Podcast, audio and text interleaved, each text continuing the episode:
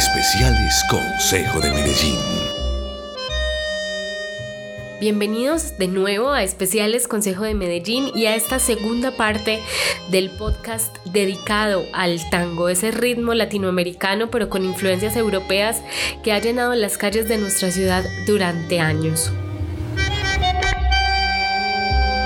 Los bailarines apenas están en el proceso de conocer las orquestas, conocer los cantantes, saber qué tipo de orquesta ofrece determinado baile y qué otra orquesta no ofrece ese baile.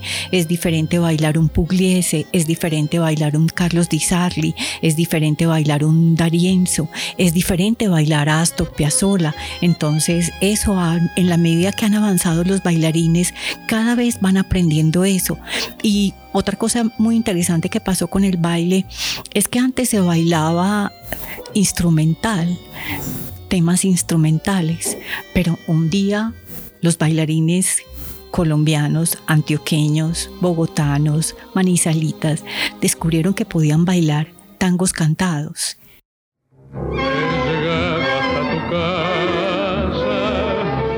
Entonces, eh, bailar un tango con una letra que a uno le guste es algo maravilloso.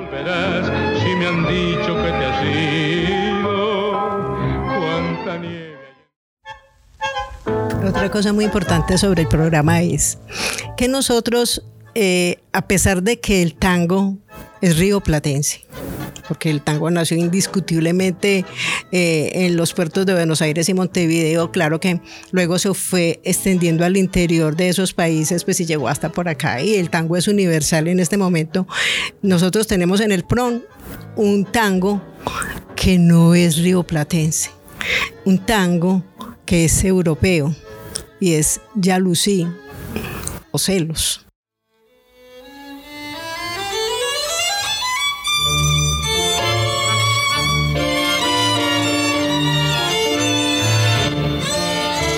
Pero Celos es un tango que fue compuesto por encargo a un, a un compositor danés que se llama Jacob Gade. Y él lo hizo en 1925, instrumental. Es que el tango en sí pues, y, ese es instrumental, después le han agregado letras, que fueron muy exitosas. Pero ese tango lo hizo para una película que se llama El hijo del zorro. Entonces es muy, pues es como lo paradójico. Claro que eso se hizo intencional. Yo busqué en cantidad de cortinas de programas de tango de mucho tiempo, de, de, tango en Buenos Aires, de tango en Uruguay, de tango en muchas partes, y siempre eran muy similares. Pues la comparsita que, que nosotros la queremos profundamente, lógico, si es el tango de todos los tangos, y cualquier con bandoneones, con de todo. Entonces yo le dije a Victa María, no hagamos nosotros una cosa completamente distinta. Es un tango que es, que es, un tango y es un tango europeo y es absolutamente famoso. Entonces por eso el tema del programa de nosotros es Yalusí o Celos. Y aprovechemos, Marinés, y démosle las gracias al director de la emisora, que a él también le gusta mucho ese tema. Y en este momento el programador de la emisora, que se llama Cristian, también darle las gracias porque estamos aquí, eh, pues gracias a que el consejo se comunicó con ellos. Y para nosotros ha sido muy importante y disfrutamos mucho haciendo tanguería, de verdad, Laura. Sí, sí, también por aquí, para nuestro el mago, el mago de micro que, que Edison Sierra.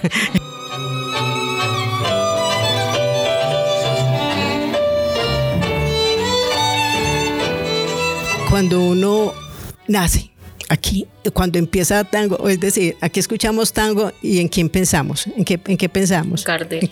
no, ¿Y en qué país? Argentina. Cierto, siempre es así, siempre, siempre, siempre.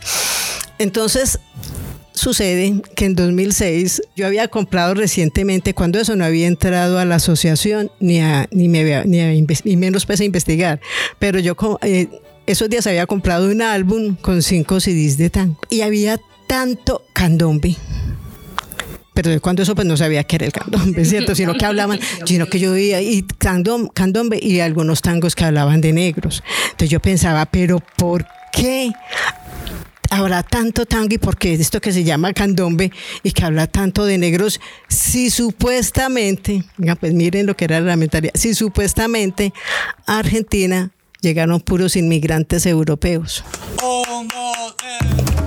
Cuando entonces ya comienzo a investigar sobre el candombe y me doy cuenta que es que el candombe es uruguayo, que es que en Uruguay hay una gran cantidad de, de artistas, de creadores de letristas, de compositores, de canta, de canta, de vocalistas, más bien, de vocalistas porque son hombres y mujeres que aportaron al tango. Vean, para mí eso fue un descubrimiento como cuando aprendí a leer. Yo me quedé, pero así, yo dije, pero ¿cómo que es esto? Por Dios. Porque uno siempre, hasta ese momento, Uruguay un país chiquitico, ¿cierto? No, pues por el fútbol sobre todo pues lo conocía, pero en esencia nada más. Entonces para mí fue una cosa, pero es que se los digo que completamente asombrosa darme cuenta de todo lo que significa Uruguay en el tango. Entonces, y Argentina, pues fundamental, eh, pero lo que pasa es que Argentina siempre lo hemos sabido aquí.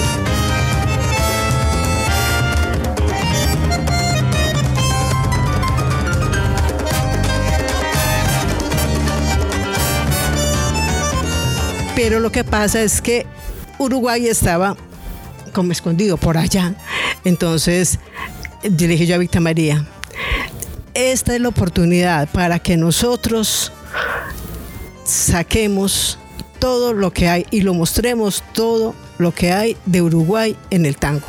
Entonces, hemos desarrollado programas que son transversales. ¿Por qué? Porque el tango es universal y el tango toca todos los temas.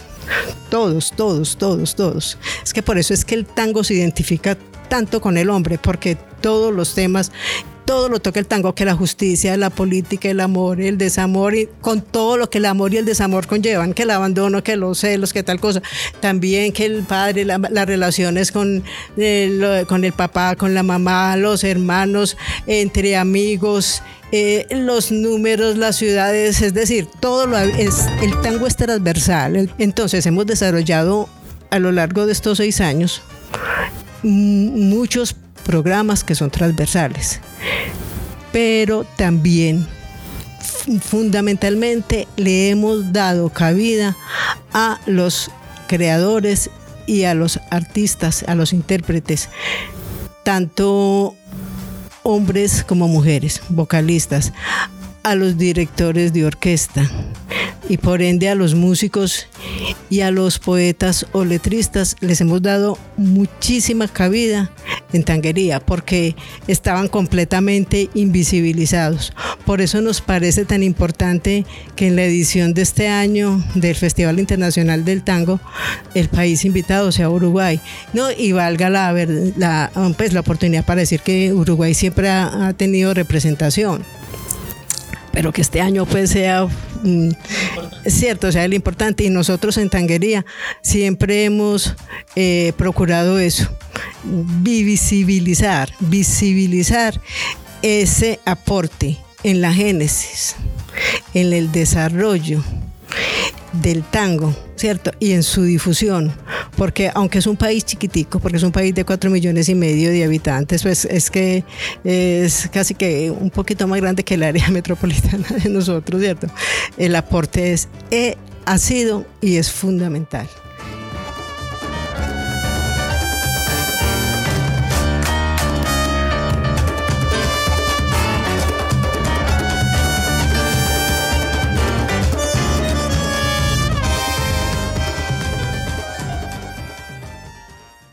Para que terminemos el este episodio del podcast especiales, quisiera que nos dieran un poco de contexto de cómo surgió el Festival Internacional de Tango en Medellín y por qué es importante este evento para la ciudad. Sí, eh, pues a raíz de lo que hablábamos de toda esa expansión del tango, del gusto por el tango.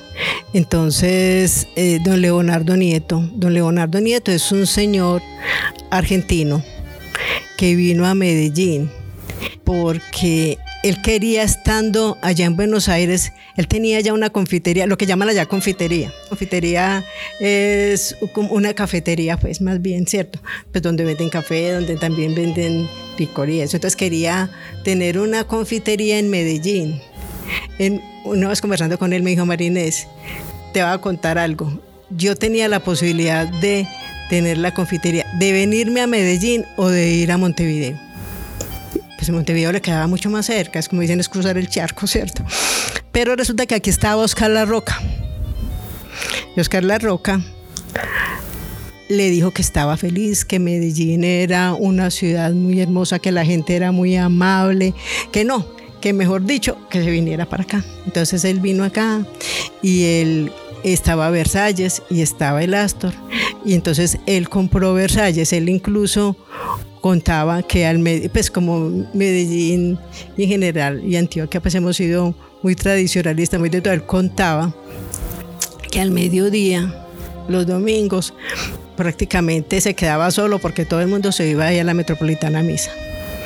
Entonces él digamos que fue el iniciador de los festivales de tango en lo que se llama la primera época de los festivales y donde venían orquestas y artistas muy importantes, muy importantes.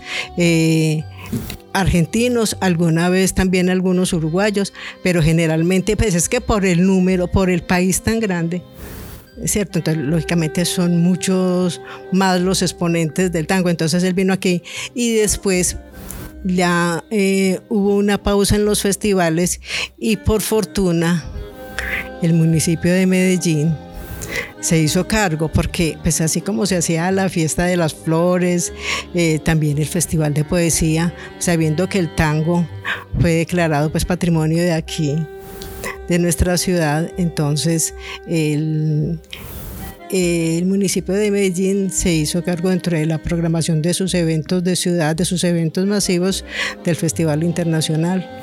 Entonces ya llevamos, esta es la 16, este año es la versión número 16 del Festival de Tango a cargo del municipio de Medellín. Digamos que los anteriores ya esos eran particulares, pero estos sí son pues ya todos Mm, todos son oficiales, sí.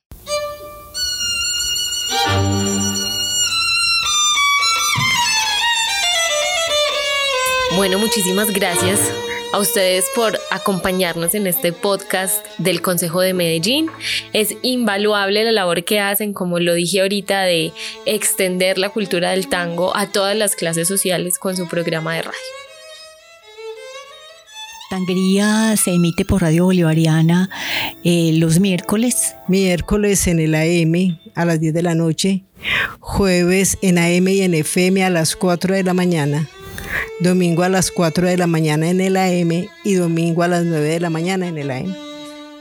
Claro que sí, para los amantes del tango y para los curiosos del tango está este maravilloso programa Tanguería. Estabas escuchando Especiales Consejo de Medellín, porque el Consejo somos tú y yo.